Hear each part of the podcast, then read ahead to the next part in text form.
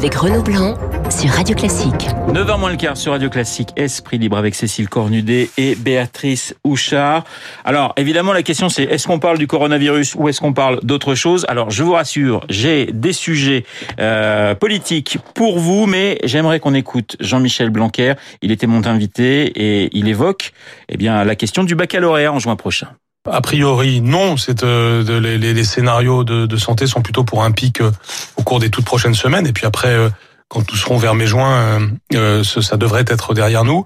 Mais évidemment, nous, nous travaillons sur l'ensemble des scénarios. Voilà, ce matin, 150 écoles à peu près fermées, 45 000 élèves à la maison et à peu près 3 000 enseignants. Alors, le coronavirus, vous en parlez quand même, Cécile, dans votre dans votre billet ce matin, en disant que ce virus pourrait atteindre le macronisme, c'est-à-dire c'est parce que euh, tout le monde parle du coronavirus et c'est ce que nous rapportent les candidats aux élections municipales. Ça écrase tous les sujets, même le 49.3, même les retraites cette fois, euh, et même les enjeux euh, locaux manifestement. Du coup, ça atténue euh, le, le, côté euh, euh débat euh, dans, dans la campagne municipale et ça conforte plutôt les maires sortants du coup parce que voilà c'est difficile pour une personnalité moins connue d'émerger en ce moment.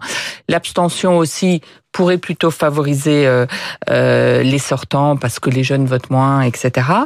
Euh, et donc tout ça va donner facialement si on en croit des sondages, l'impression que le clivage gauche-droite revient parce que les maires sortants, comme c'est eux qui avaient euh, comme c'est la, droite et aussi la gauche qui avaient gagné euh, les dernières élections, euh, va donner le sentiment, voilà, que, que ça revient. C'est pour ça que je dis que ça peut atteindre le macronisme parce que du coup il y aura une lecture évidemment. les Républicains et le PS vont se précipiter pour dire vous, on vous avait bien dit, le macronisme ça n'est qu'une parenthèse.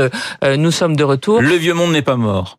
Voilà, toute la difficulté pour euh, la Macronie, ça va être d'expliquer que non, non, c'est ce retour-là qui est conjoncturel et que euh, le dépassement des clivages est toujours d'actualité. Béatrice, il y, a, un sondage Radio Classique ELAB justement sur euh, les Français et les municipales.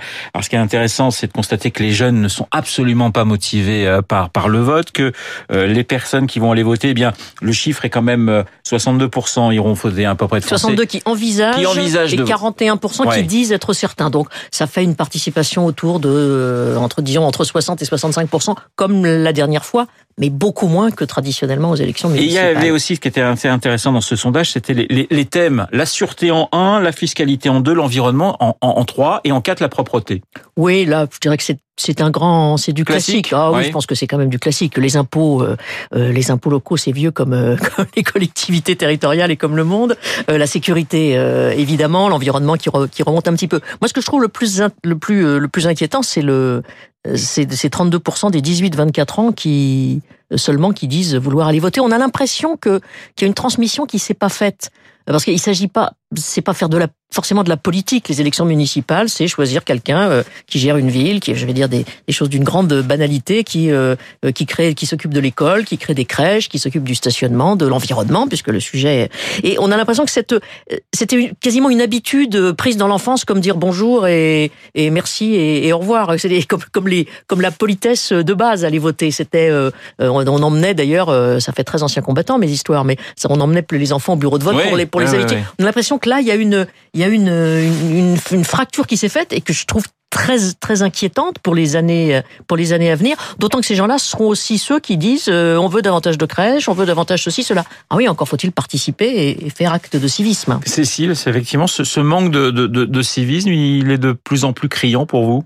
Oui, euh, c'est d'autant plus étonnant que les maires, euh, dit-on, sont les maires euh, des villes sont les, les personnels politiques les plus respectés des, Français, et que on est dans un retour euh, au territoire, soi-disant à l'ancrage local, etc. Et ben ça se, on verra, hein, qu'est-ce qui, ce qui se passe la semaine prochaine, mais effectivement, les, les jeunes n'ont pas embrayé sur sur ça. On a, dû, on a dû louper quelque chose. On a, je veux dire, les générations plus âgées. je pense qu'on on a loupé quelque chose dans la transmission de, de, de, de, ce, de ce devoir civique. Alors dans cet excellent journal euh, qui est Les Échos, il y a une interview d'Anne Hidalgo ce matin qui déclare « Mes concurrentes sont dans la nostalgie, les municipales à Paris. » Là, on est, on revient dans le match euh, hum. droite-gauche. Si on regarde un petit peu les, les derniers sondages, si on regarde aussi euh, le débat télévisé, on a, on a le sentiment qu'effectivement, Hidalgo-Dati, le, le match est, est plus que lancé.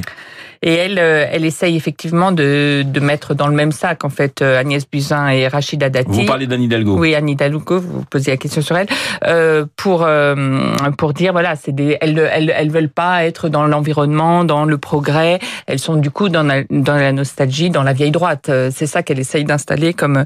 Et c'est vrai que tant que euh, Agnès Buzyn et Rachida Dati sont assez hautes toutes les deux euh, dans les sondages, se neutralisent. C'est c'est un voilà, c'est un boulevard pour euh, Anne Hidalgo. Vous pensez, euh, Béatrice, que un front anti Hidalgo peut se, se mettre en place et arriver à, à percer? Parce que il y a quand même un peu, sans parler de grand écart, on est quand c'est quand même assez éloigné entre Agnès Buzyn et Rachida Dati. Oui, et puis Rachida Dati est en tête, mais euh, mais il s'agit pas d'être en tête. Hein. Il s'agit de gagner dans un mode de scrutin oui. particulier, par arrondissement, où tout se tout, tout peut se jouer à ce qu'on appelle le, le, troisième tour. Non, c'est la vraie question, mais tout dépend de l'ordre d'arrivée et du niveau.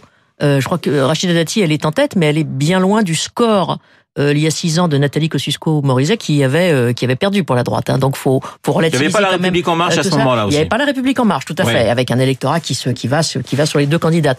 Bah, ce qui est intéressant, c'est ce qui va se passer entre le dimanche euh, minuit quand on aura les résultats et puis le mardi 18 h Donc ça va très vite. En général, à Paris, pour les politiques, la nuit du du lundi au mardi, c'est une nuit blanche. Oui, hein. oui, est-ce que est-ce qu'on négocie, est-ce qu'on fusionne, est-ce qu'on fusionne dans certains arrondissements de manière à priver Anne Hidalgo de certains sièges. Et là, il peut suffire, euh, tout dépendra si les résultats sont vraiment très très serrés. Oui, il peut y avoir un front anti-Hidalgo euh, avant la composition Avant de parler des retraites. Cécile, qui a la clé à Paris aujourd'hui pour vous?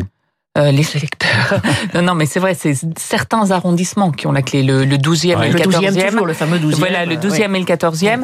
Et, et là, il y a d'autres implications que, effectivement, s'il y a un accord entre, entre les listes En Marche et Rachida Dati, peut-être, du coup, ça peut effectivement fragiliser Anne Hidalgo. Mais euh, aujourd'hui, par exemple, toute l'aile gauche de la Macronie regarde de très près euh, ces accords en disant, nous, s'il y a des accords, euh, droite, gauche, droite En Marche, pour les municipales, ça va être un motif de rupture. Donc c'est mmh. pas juste la question des municipales et faire mettre Anne Hidalgo qui est en jeu dans cette histoire. Les limites du, du, du en même temps. J'aimerais vous faire écouter euh, l'invité de Radio Classique d'hier. C'était l'ancien président de la République, François Hollande.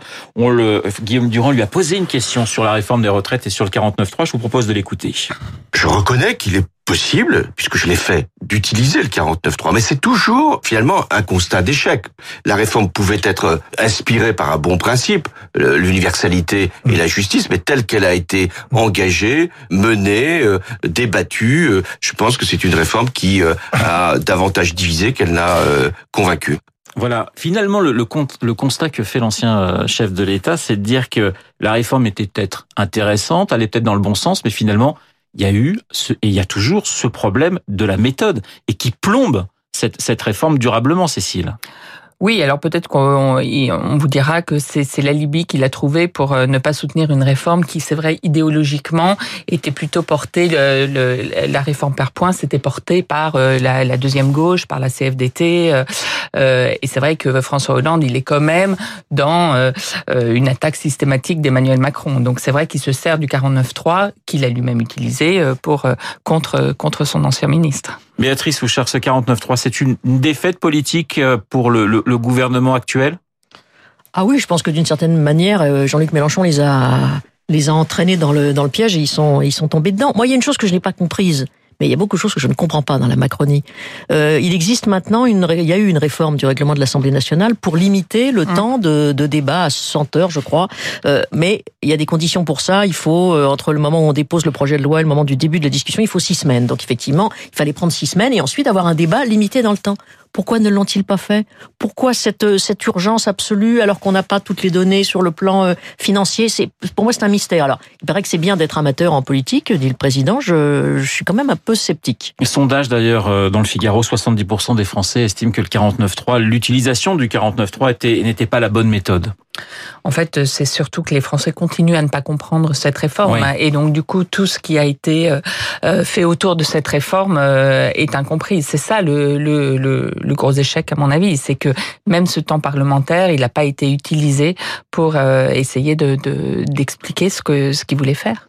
Oui, la, la, réforme, effectivement, on a, on a, du mal à la comprendre, d'autant qu'il y a toujours cette question du, du, du financement. Oui, et on a le sentiment, effectivement, là encore, que euh, il y a des priorités qui passent à, après, malheureusement, un, un, vote. C'est cette organisation-là, cette, cette méthode qui, qui finalement fait défaut aujourd'hui, Béatrice Souchard. Oui, qui fait que plus personne n'y comprend rien. Alors, le gouvernement en est à nous expliquer qu'il fallait absolument le 49-3 parce qu'il y a des élections sénatoriales au mois de septembre et que le Sénat pourrait pas siéger en août-septembre. Enfin, tout ça est ridicule.